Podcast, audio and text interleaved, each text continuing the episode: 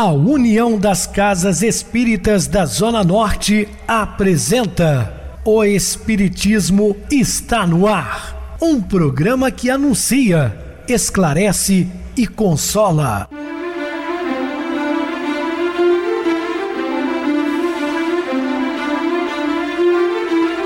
Não se turve vosso coração. Credes em Deus, credes também em mim. Na casa de meu pai há muitas moradas. Se assim não fora, eu vou-los teria dito, pois vou preparar-vos lugar. O Espiritismo está no ar. Sintonize esta frequência. Pare, pense na vida, faça perguntas. Muito boa noite, meus queridos e amados irmãos ouvintes da Rádio Trans FM, do programa O Espiritismo está no ar. Essa onda de amor e luz em seu rádio. Este é um programa que anuncia, esclarece e consola. Rádio Trans FM, sua voz é a nossa voz. Hoje, quarta-feira, carinhosamente eu recebo no programa meu querido amigo, expositor espírita Guaraci Silveira. Uma boa noite, seja muito bem-vindo. Boa noite, Pedrosa. Seleciona as tuas conquistas. Ninguém é tão independente e pleno que não corra perigo de contaminar-se com aqueles que estagiam e se comprazem na delinquência ou na insensatez viciosa. É da Joana de Anjos, né, Pedrosa? Sempre mensagens belíssimas e profundas da nossa querida irmã Joana de Ângeles. Meus queridos, nós vamos estudar sobre os evangelhos do Cristo, suas interpretações, as máximas de Jesus numa visão espírita, e vamos iniciar no programa de hoje falando de algumas traduções bíblicas. A mais usada entre os cristãos é a de João Ferreira de Almeida.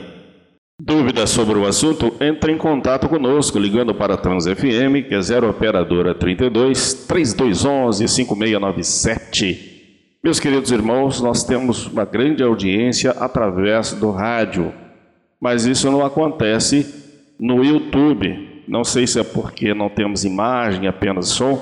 Eu peço aos nossos amados ouvintes que se inscrevam no YouTube, Viver Melhor. Ou seja, Viver Underline Melhor, YouTube. Lá vocês encontrarão vários programas, podem acessá-los, deixar comentários então, por favor, eu reitero aqui o pedido, também nos adicione através do YouTube.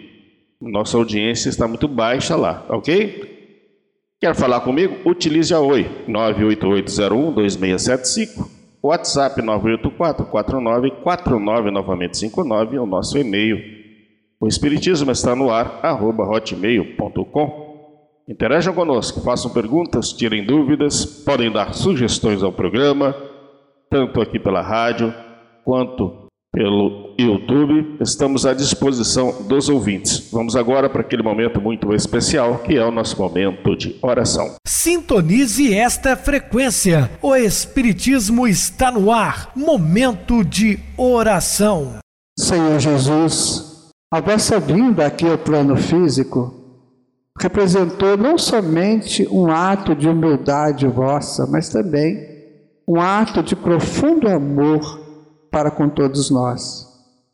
Ainda o homem não pôde avaliar este momento tão importante. E ainda há pessoas que vos coloca entre simples profetas. Mas quando que o Senhor é o grande mestre da humanidade, está acima de tudo e de todos neste mundo.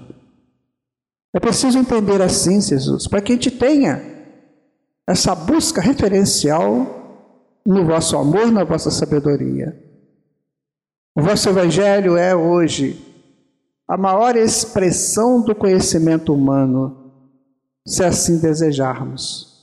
Caso contrário, ficamos aí nos iludindo com outras falácias, ou até mesmo com a ciência, que busca entender apenas aquilo que ela possa mensurar. Mas o que não passa pelo crivo dos seus instrumentos constituídos, ela simplesmente nega. Enquanto que o Senhor foi além, o vosso Evangelho é o Evangelho do Cosmos, é a trazida para o mundo físico da vida exercida nos planos superiores da criação. Mas ainda há poucas pessoas entendem assim. Muitos até duvidam, muitos usam do vosso nome para pregar o erro, distorcendo completamente a vossa mensagem. Que possamos, Jesus, entender de fato o que representa para a humanidade a vossa vinda até nós. Não foi à toa que a história se dividiu em antes e depois de vós. Qual foi o outro espírito neste mundo que dividiu a história assim? Mas nem isso bate na consciência de homens inteligentes, homens capazes. E quando dizemos homens, colocamos homens e mulheres que poderiam estar divulgando o vosso evangelho, trazendo para o mundo o conforto, a consolação, a informação e a formação de que é constituído a vossa mensagem para o mundo.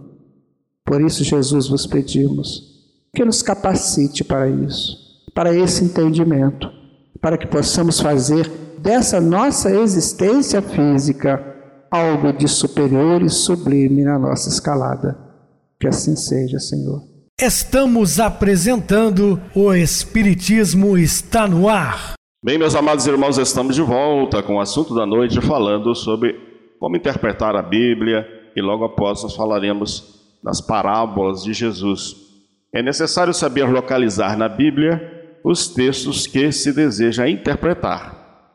Nesse sentido, é importante recordar que os livros do Velho Testamento e também do Novo Testamento estão divididos em capítulos e versículos. Capítulos são textos maiores que se encontram subdivididos em versículos, numerados sequencialmente, a fim de facilitar sua consulta e estudo. É variável o número de capítulos de versículos de um livro ou de versículos no capítulo. Por exemplo, o Evangelho de Mateus está dividido em 28 capítulos. O capítulo 3 tem 17 versículos e o capítulo 26, 75 versículos. Então existem capítulos com mais versículos, outros com menos versículos. Nós estaremos ensinando nas parábolas de Jesus e utilizando a Bíblia de tradução de João Ferreira de Almeida, edição vista e corrigida de 1995, publicada pela Sociedade Bíblica do Brasil. Então, das 20 traduções da Bíblia para o português, a mais utilizada, principalmente pelos nossos irmãos de fé evangélica, é a Bíblia traduzida pelo padre João Ferreira de Almeida eles utilizam como traduções Almeida. Existem Bíblias muito boas, como a Bíblia de Jerusalém, temos a Bíblia traduzida pelo Testemunho de Jeová, Bíblia das edições Loyola, Bíblia da Ave Maria, Bíblia Católica. Então, no Brasil existem 20 Bíblias traduzidas para o português. Sabemos que a Bíblia está dividida em duas partes: Velho Testamento e Novo Testamento. O Velho Testamento contém livros que tratam das leis, dos profetas, da história e da sabedoria. Ou seja, conta né, a saga de um povo, do povo hebreu. Já o Novo Testamento possui quatro interpretações de evangelho. Primeiro, segundo Mateus, segundo, segundo Marcos, terceiro Lucas, quarto de João.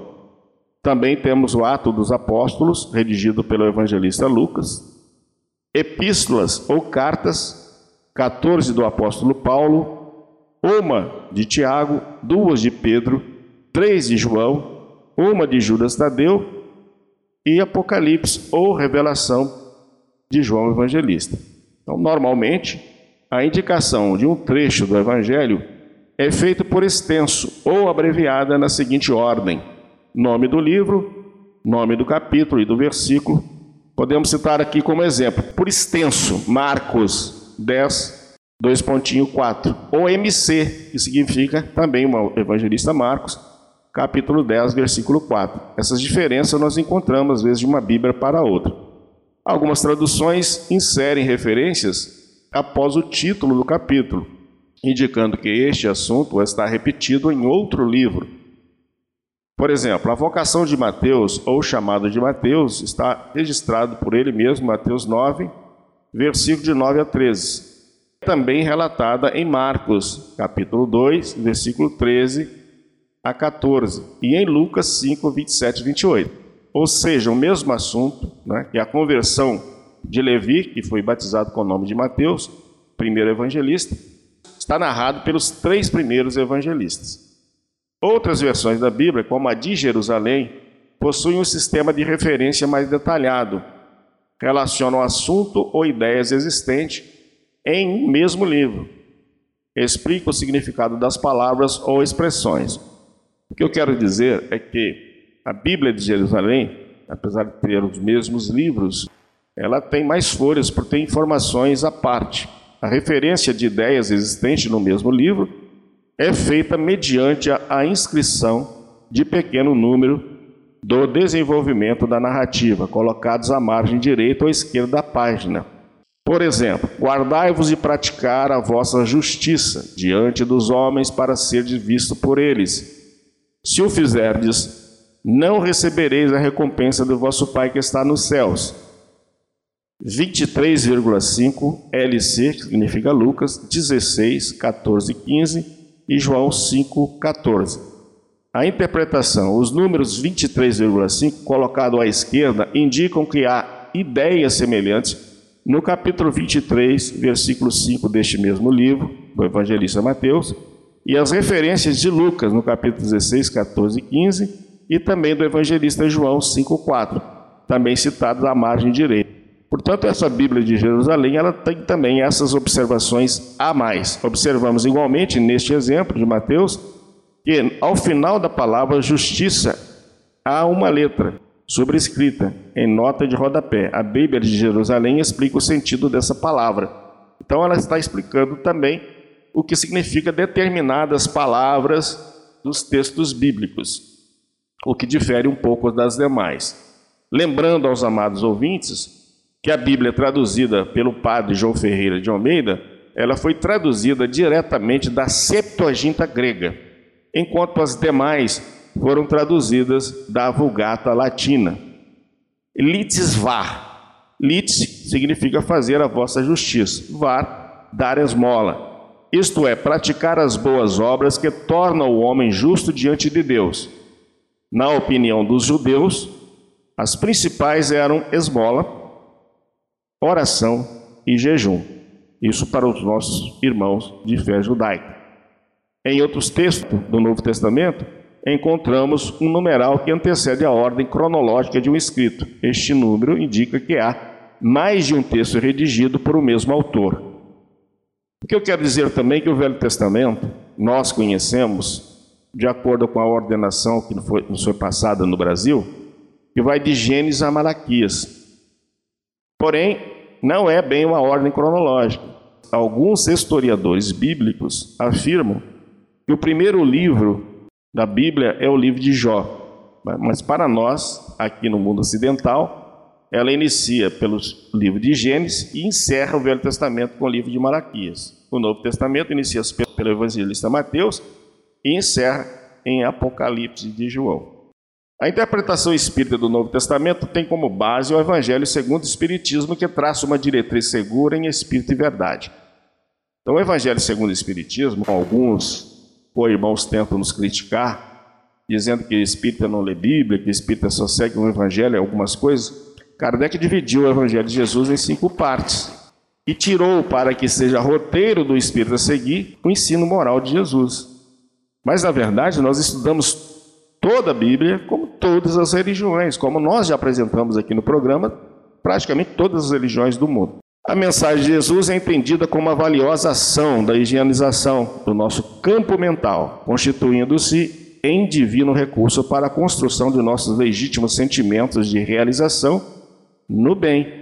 Apresenta-se também como trabalho reeducador que deve estar presente nos nossos processos de liberação espiritual. Portanto, a mensagem evangélica não comporta, pois, apenas as leituras ou comentários de superfície.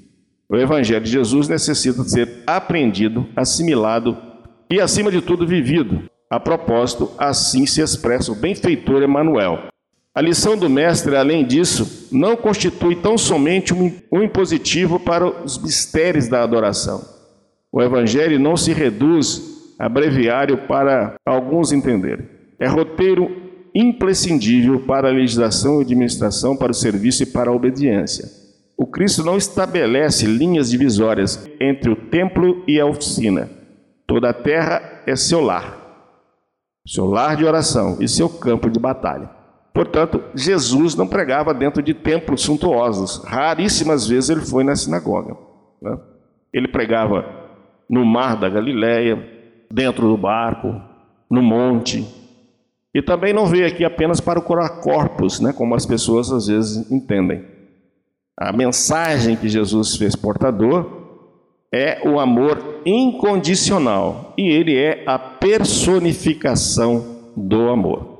Então, dando continuidade aqui aos, aos estudos que o Pedrosa fez aqui sobre essa divisão da Bíblia em capítulos e versículos, né? sabendo que versículos significa verso, significa uma, uma linha com, uma, uma, com ritmo, uma métrica. Então, é, é aí que foi divisão. Essa divisão não existia no, nos primeiros cristãos. Passou a existir é, a partir do, do trabalho de São Jerônimo, que foi colocando ali, dividindo para o melhor entendimento do texto.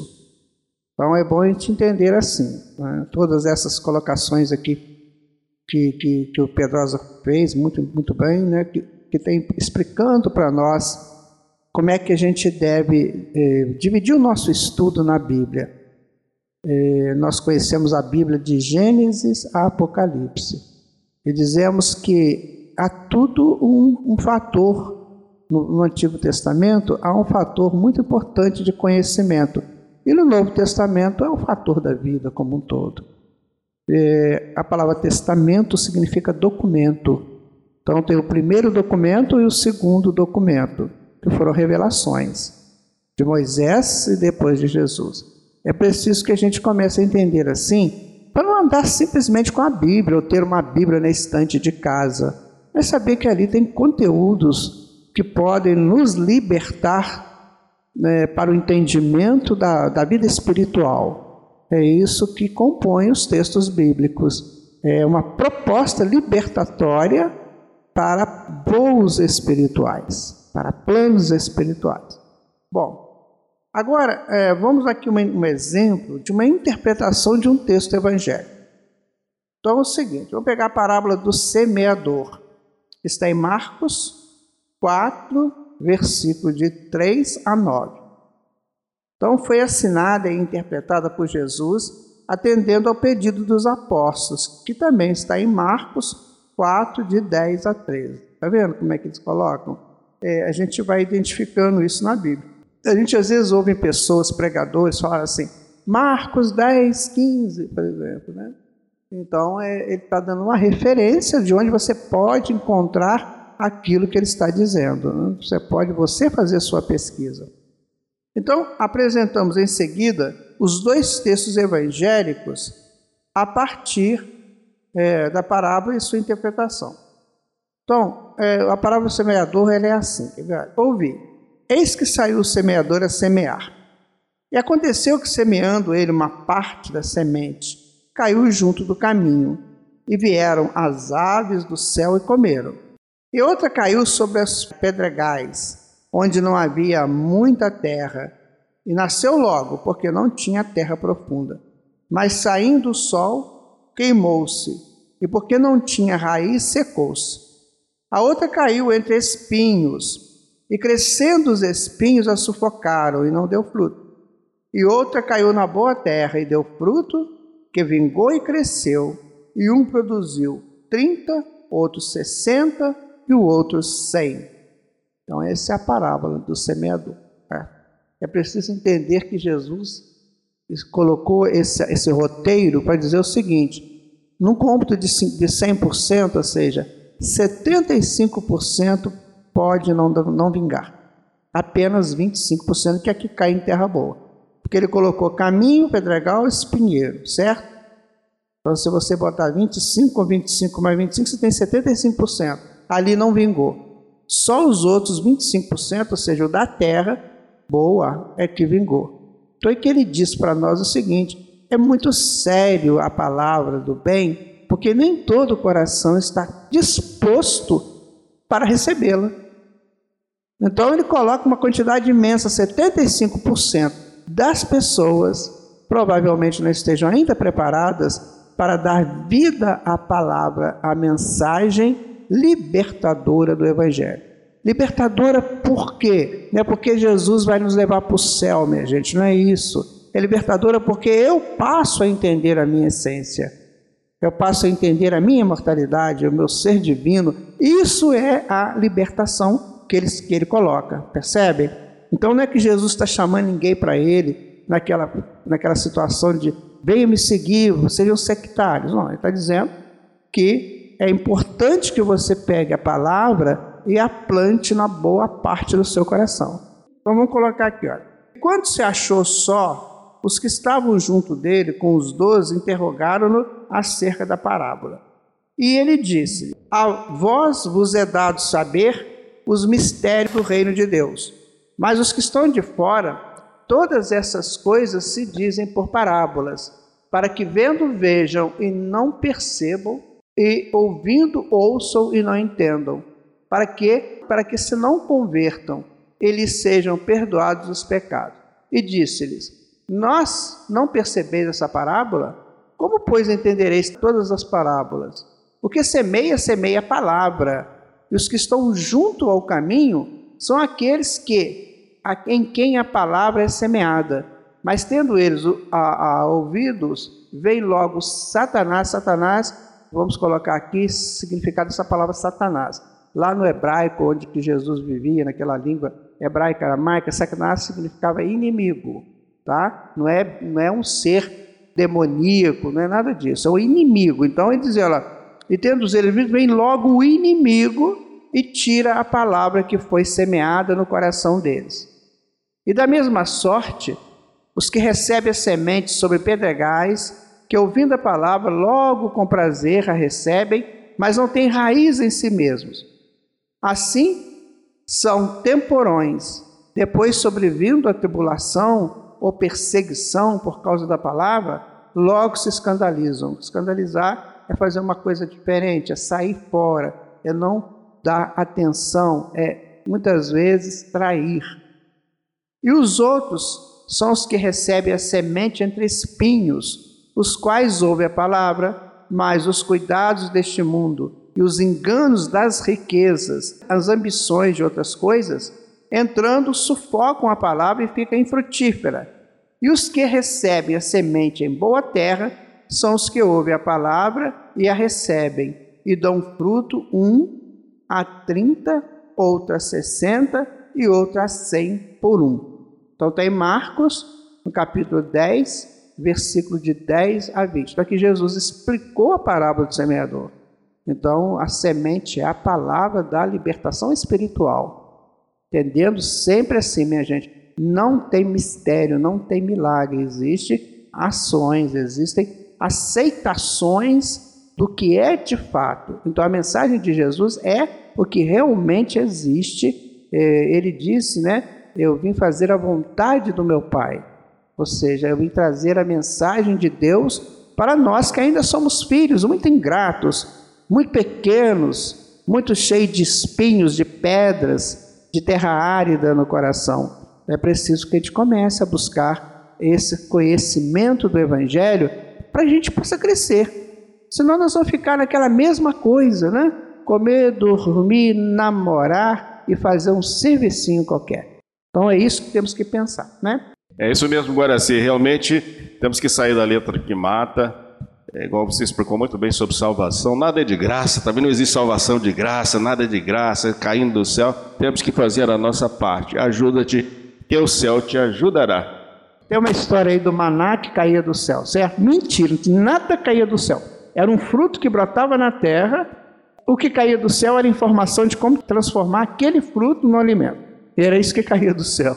As informações espirituais vêm sempre do, do céu, do plano astral, né, superior a nós, através de intuições, de sonhos, enfim, de uma série de informações vindas de, de canais diferentes. Mas que cai do céu as coisas de graça, meu irmão, não creia, porque não vai acontecer. Esse assunto é muito importante. No programa de amanhã nós vamos falar sobre a parábola da figueira seca. Vamos agora para o nosso intervalo musical e a seguir a nossa oração final. A sabedoria do samurai.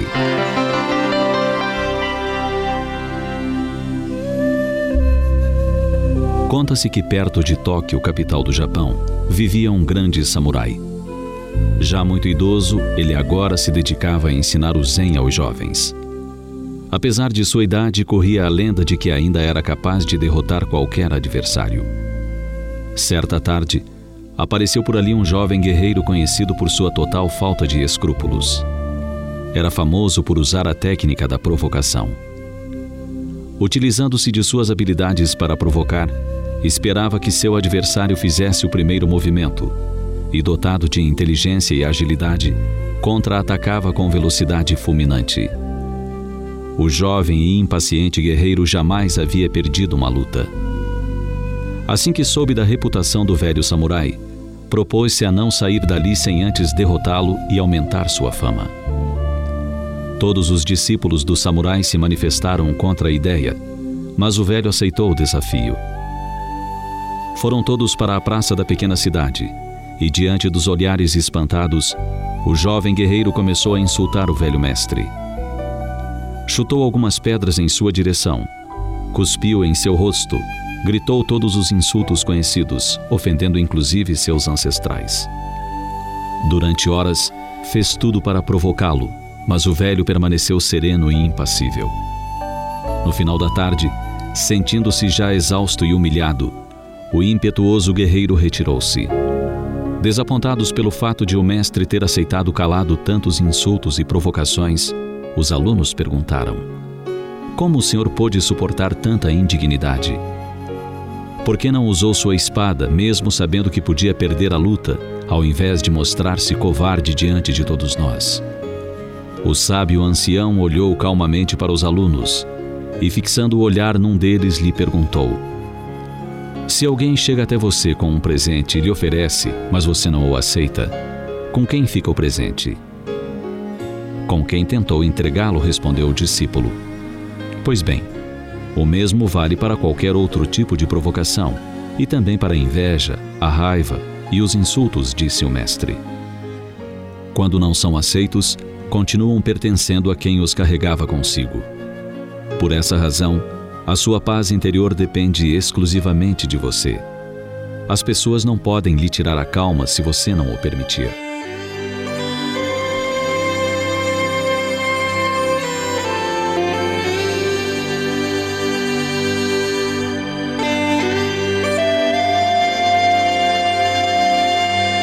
Sempre que alguém tentar tirá-lo do sério, lembre-se da sábia lição do velho samurai. Lembre-se ainda que seus atos lhe pertencem. Só você é responsável pelo que pensa, sente ou faz. Só você e mais ninguém pode permitir que alguém lhe roube a paz ou perturbe a sua tranquilidade. Foi por essa razão que Jesus afirmou que só lobos caem em armadilhas para lobos. Assim, Aceitar provocações ou deixar que fiquem com quem nos oferece é uma decisão que cabe exclusivamente a cada um de nós. Pensemos nisso.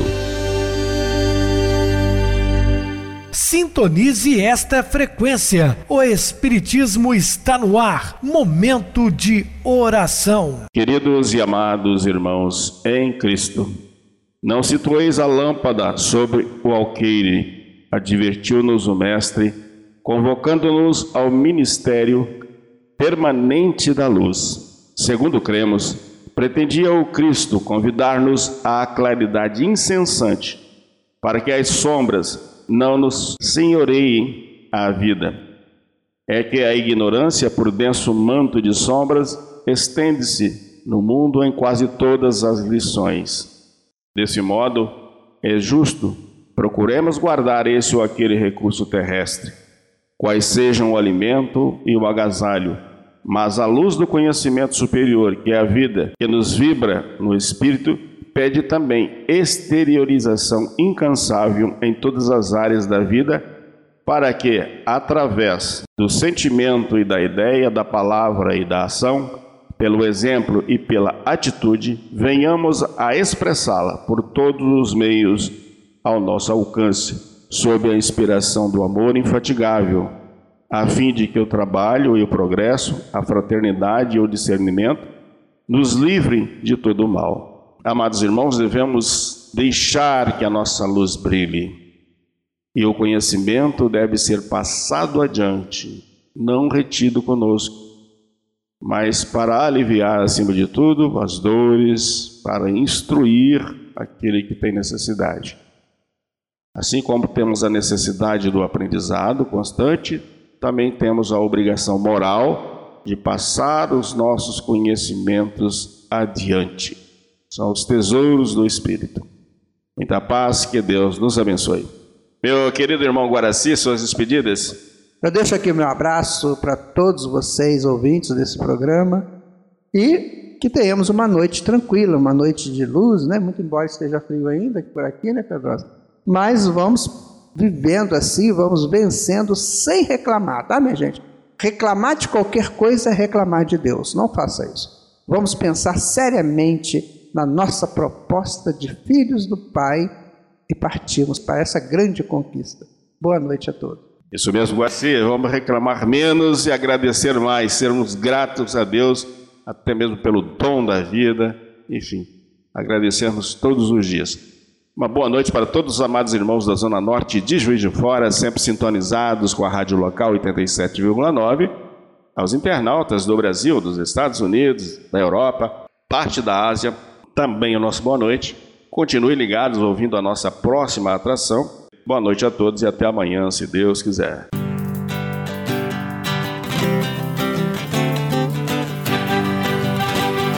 A União das Casas Espíritas da Zona Norte apresentou O Espiritismo está no ar, anunciando o Evangelho de Jesus, esclarecendo sua mensagem, consolando corações. Olhe pro céu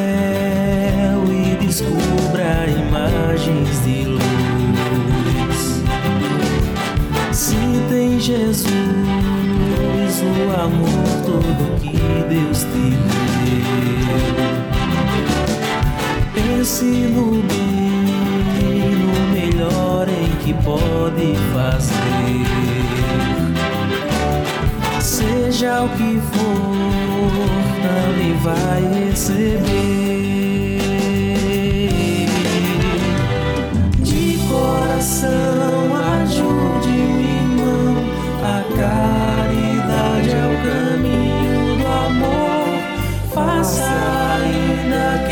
possa sofrer, pois bênçãos de Deus há de ter. Ame, perdoe e viva melhor a natureza, o céu e o mar. Veja o encanto que a vida nos dá, a chance eterna que temos para amar.